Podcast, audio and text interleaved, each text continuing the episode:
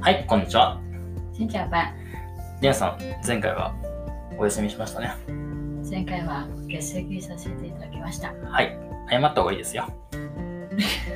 はい、ということでですね、すいませんでした、本日もやっていきましょう。まあはい本日はですね、まあベトナム語、引き続きベトナム語をやっていきます。シーズン6ということでやっていきまして、今回ですね、2回にわたりまして、ベトナム語にあるですね、フランス語うんをご紹介したいと思っております。あいいですね特にはい、なんかララットは、フランス文化とかいっぱい残ってるんですよね、そうですね。はい、あの、ベトナムのホーチミンとかハノイに行かれて、結構ですね、あの、まあ、コロニアル風の、その植民地時代の時ですね、作った建物が結構残っているので、まあ、結構フランスの影響って目に見える形でもあるんですけれど、はいえー言語にもですもんね、言語にも、あの、フランス語が少しですね、ん影響されておりますので、はいちょっと今回ですね、日常的によく使うようなところをですね、8つ紹介させていただきたいなと思いますので、よろしくお願いします。はい、よろしくお願いしますはい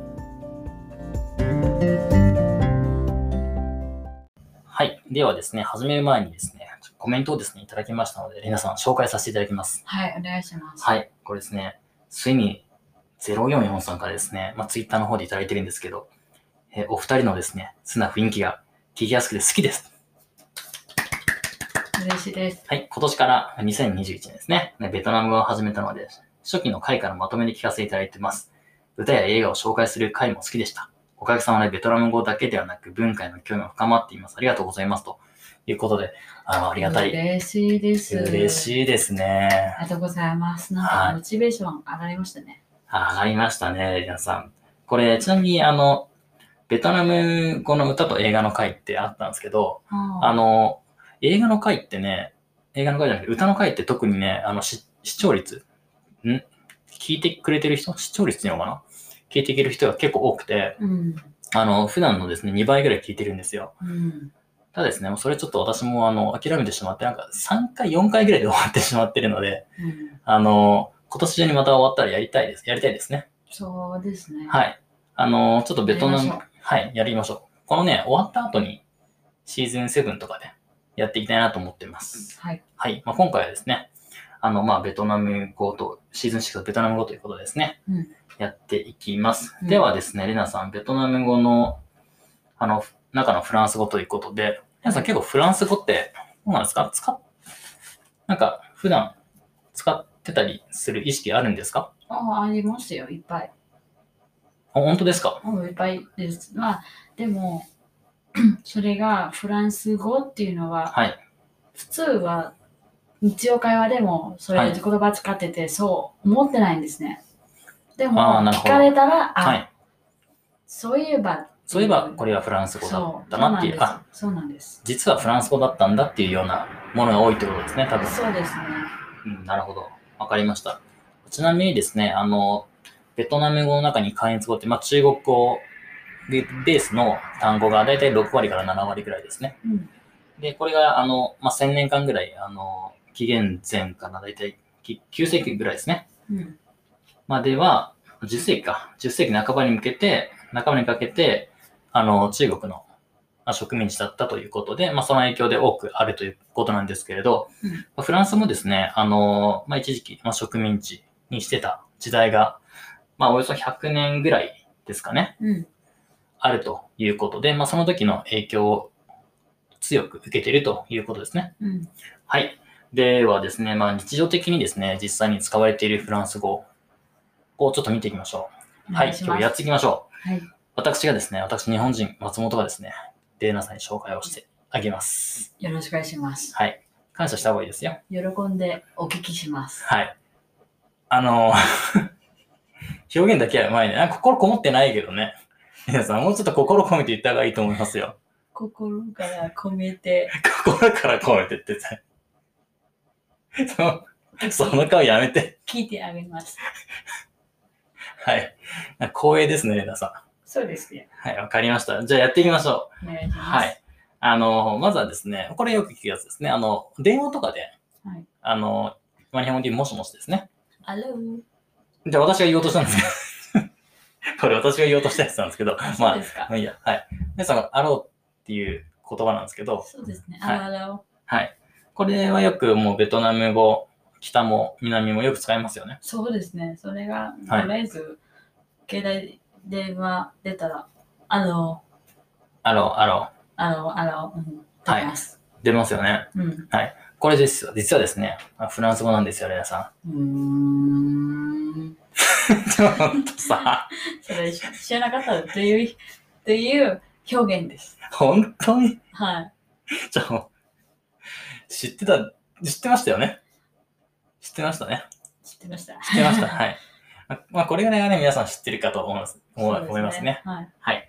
アローということですね。あの、ヘローじゃなくてアローなんですね。これフランス語で。そうですね。はい。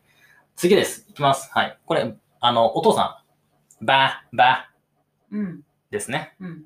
はい。これね、実はレナさん、あの、フランス語のですね、パパ、パパ、PAPA ですね。パパから来てるらしいですよ。うーん。はい。知ってました知ってますよ。あ、そう ななんかすごい開き直っちゃった感がある けど。あ、知ってました。はい。というのは、はい実はバーっていうのは南の方ですよ。ああ、なるほど。北部はないんですね。北部は何て言うんですか棒棒ああ、棒ね。じゃーとか。はい。チャーとか。ああ、チャーメーのね。うん。そうそうあーですそうですなるほど。となると、その、バーを使っている、ホチミンですね。まあ、そっちの方が、あの、フランスの影響が強かったっていうことなんですかね、レンナさん。うん。そうですよね。そういうことですかはい。あじゃあ、パーパあ。はい。ー、実はね、今検索してるんですけども、はい。パーパーっていうのは、フランス、もともとフランスの歌で、パーパーっていう歌があるあるそうです。ベトナム語にしたんだけど。あ、そうなんですか。パはーい。パー、うんはい、パパ。うんはいっていう情報だけです。という情報だけ、あ、はいそういう情報あ、ありがとうございます。はい。なるほど。ちなみに、あの、レナさんの方だったらと南の方でも、バーって言いますよね。あ、そうです。私もババーーバーと言ってましたね。ですね。棒はあんま言わないですね。こうまた、ああ、私の家族はね。はい。は言他わのない。家族は言うかもしれないけど、はい。うん皆さんのところで言わないということです言わなね。いです。バーですね。はい。わかりました。ありがとうございます。次行きましょう。これもね、B なんですけど、バロ、バロ、バロバロ。はい。これ、リュックサックって意味なんですけど、知ってました ー、知らなかったです。 じゃあ、バカにしてるでしょ。いや、本当です。これ知らなかったんであ、す。そうなんですかはい。で、これが、あの、フランス語で言うとね、バレって。バレすいません、あの、発音ちょっと適当に言ってるんですけど、あ、でも一応あの、Google 翻訳で発音ちょっと聞きました。こんな感じです。ば、バレ、バレ。バレってもバローと違うんじゃないですか。うーん、そうだね。そうなんだ。そうなんですよ。はこれ、でもバロは使うんですかリュックサックって。今でもよく使いまい、す今よく使いましたよ。はい。うん。で、これがまあ、フランス語の、まあ、ばばバレット。B-A-L-L-E-T うんっ。ていうスペルなんですけど、はでい。こちらから来てるとはい。いうことらしいですね。これ、今日勉強できましたね。よかったね、皆さん。あの、一つ賢くなりましたね。そうですね。はいありがとうございました。はい。ありがとう ございます。そうですね。わかりました。はい。これ、あの、リュックサックの、あの、なんで、バックパッキングとかうん。で使いますね。そうですね。リュック、なんかバ、バーロズーリックだかな、バロユル、うんバーロユーリック。使います。はい。あの、旅行用のバックリパュッック。ク、そう、バックパック旅行ですねう。ん直訳すると。はい。えー、これ4つ目いきましょう。ビア、ビア、ビア。あ、ビエ、あそっちの発音ね。 はい、ビエ、はい、ビエ、ビー、まあ、ビールですね。これは皆さんよく使う単語だと思いますし、どこのあの参考書にもあると思うんですけど、これがですね、ビ、ビ、フランス語の B-I-E-L-E っていうスペルの単語から来てるらしくて、えーっと、発音すると、ビ、ビア、ビアア。ビアかなああ、じゃあ近いですね。はい、ビア、ビア、ビア、ビ、うん、うん、ビア。はい、うん。らしい近いです近よい。近い近いです。なんか俺、私ビールのさ、ビー、ビール、あの、英語から来るのかなと思ったんですけど、まあ多分フランス語も英語も多分似たような語源なのかなと思うんですけど、はい。です。はい次、これね、知らなかったんだけど、あ、カーロット。人参うん。人参カロ。カーロット、カーロッうん。ト。はい。カロ。カロ。これ。ね、フランス語のね、カロって、カロって。はい。うんなえ英語、皆さんご存知と思うんですけど、このキャロットですよね。うんはい。ほぼ似てるんですけど、C-A-R-A-T-T-E。うん違う、C-A-R-O-T-T-E か。カロって。うんカロって。カロってはい。から来てるらしいです。人参、キャカロってうん。あとね、コーヒうんー、カフェ、カフェ、カフェ。カフェはい。カフェ。あのーコーヒーを飲む場所のカフェではなくて、これコーヒーですね。うんコーヒーじ自体をカフェということで、うんはい、これフランス語でカフェも同じような意味らしいですね。コーヒーを指すということで、まあ、そこから来てるらしいですね。はいカフェ、カフェ。アレンさん、でもカフェってじゃあ、なんて言うんだっけベトナム語で。カフェあれコーヒーもカフェもカフェカフェあれコーヒー飲むコーヒーはコーヒーあのカフェうん。うんあ、でお同じですか喫茶店うんだったらティンカフェティンカフェコアンカフェクワンカフェ。ああ、そうか、クワンがつくんですね。うんクワン。コーヒーのお店店、クワンカフェ。コアンカフェテでィンすカねフェうんはい。わかりました。ありがとうございます。で、あと2つ。ネクタイ。うん、それしてますね。あ、知ってました知ってます、これ知ってます。カラバ、カー、カーバ、カバ、カーバ、うんカーバ、カバ、カー、カーバ、カーバ。これもバうん、カーバ、バ。フランス語のカラバテかカなラバテ。はい。C-A-R-A-B-A-T-E うん、から来てるそうです。はいネクタイ。うんでもさ、ネクタイさ、そんな、あの、皆さんしないよね。ベトナムまあ大事な日だけかな。仕事でも、まあほ、あまりしてないかもしれないですね、今。そうですね。でもはい。政府、手をじゃなくて、なんだっけ、公務員はいはい。の仕事だあっーたら違うかもしれないね。公務員先生とか先生とか、してますしてますよ。あまあ、ー。それはい絶対しないといけないわけではなく、はい。多分週何回とかかな。週何回とか。 あの、クールビズが曜日によってあるんですかなんか日本だと、その夏とかは、そのネクタイしなくてもあそれ OK はってのがあるんですよ。うん、わかんないんですけど。だってもう、ホーチミンとかだってもう、理由じゃないかな。ホーチミンとかもう常夏じゃないですか。うん、暑いですからね。あんまりね、私の学校は見先てない生気がするな。した気がする。しました。してましたしました。だだからから、どうですえかっと、先生の日にもはい。ガバっていうというプレゼントをよく買ったのと、あ記憶が出ます。あー、なるほど。先生の日にですね。そうです。はいあ男の男の先生ね。ああ、なるほど。男なるほ性のど先生ではいすね。うんちなみにベトナムは、まあ、先生の日がですね、とても重要な日ということいで、つでしょうか。えっとね、10月13日、うん、え10 11月11日、日。 11月20日弟の誕生日だよそうなんですよ。あ、そう あすいません、ちょっとあまり関係のないこと。そうなんですね。ああ、なるほど。なんかね、韓国とかも、あの、先生の日ってあったかなすごいなんかその先生が、そのリスペクトされてる、うん。てて、うん。なんかね、うん、ベトナムも多分そうなんですよね。そうなんそのです。教える人へのその尊敬とか、あの、文字の、はい文字の半分教えてくれる人でも先生っていう、言う、うん、先生でも、あそれでも先生ですっていうことわざあります。ああ、なるほど。うん、教える人に対しての尊敬ですそう、かね。だから、はい文字、直接の訳っていうのは条約だと、はい文字の半分教はいえてくれた人でも先生っていう意味はいです。、なるほど。わかりました。じゃあ今、このポッドキャストで私はもう先生で、レナさんが教えてもらっている立場ということですね。今日ですね。はい、そうですね。先生です。はい、11月20日楽しみにしております。ありがとうございます。はい。じゃあ、ネクタイって言ったら、やっぱスーツですね、レナさそうでん。すスーね。ツ。はい。で、これもフランス語から来ているらしくて、はい。あの、スーツではなくて、このコム、コムレ、コムレ、ガコメム、コムレ、うん。コン今はあんまり使わないですね。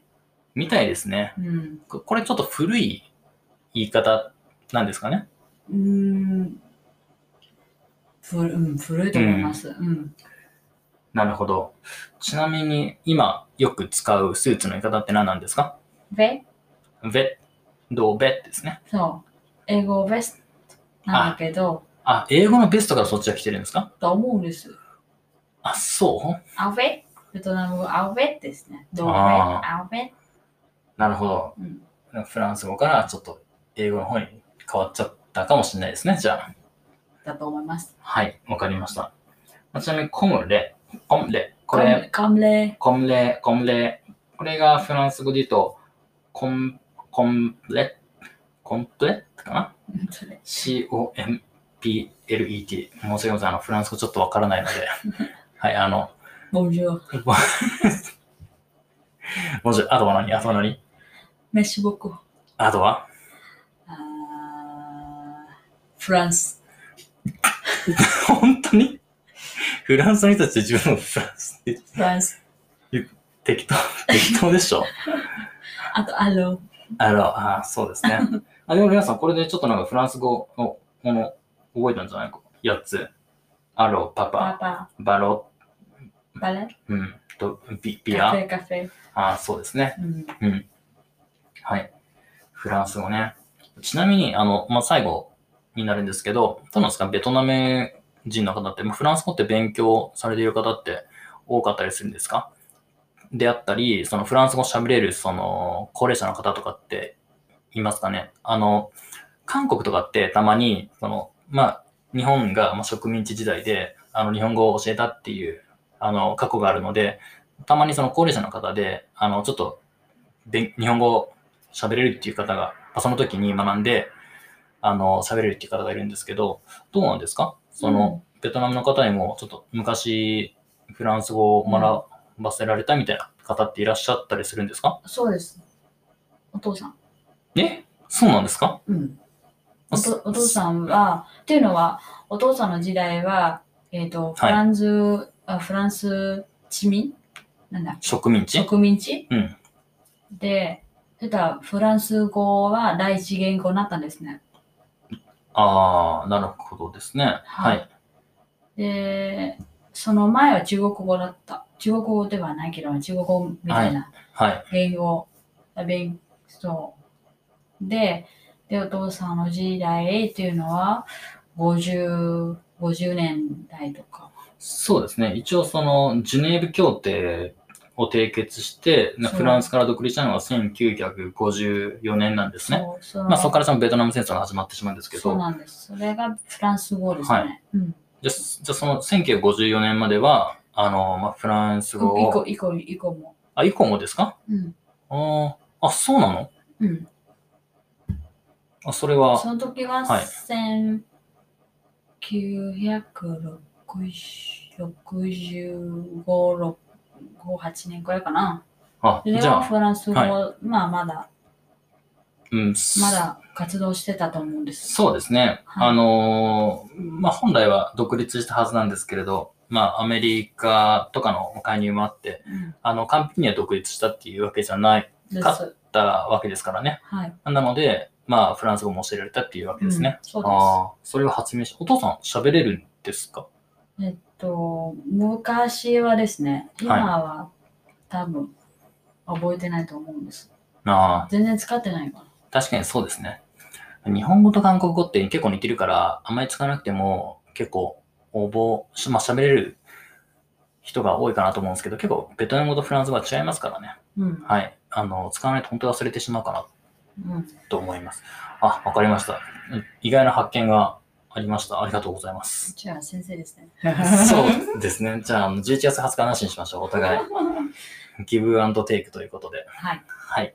わかりました。えー今回はですね、ベトナム語の中の、んベトナム語で使われているフランス語ですね。そうですね。を、え8つほど紹介させていただきました。はい。はい。いかがでしょうか。はい。もう次回もですね、まあパート2ということで、はいえ8つほどまた紹介させていただきたいなと思いますので、はい。はい。もし何かそうで質すね問とかございましたら、ぜひお気軽にコンタクトしていただければなと思います。はい。もし、うんとこうこのボットキャストをはい聞いているフランス方がいらっしゃるなら、うんすいません。ちょっと発音として。あ、そうですね。お願いですすいません。すごできたらい嬉しい適です 当に。 あの、一応、あの、でも、Google 翻訳さんで、あの、事前に調べて、頑張って発音したつもりですが、はい。ありがとうございました。はい、ありがとうございました。はい。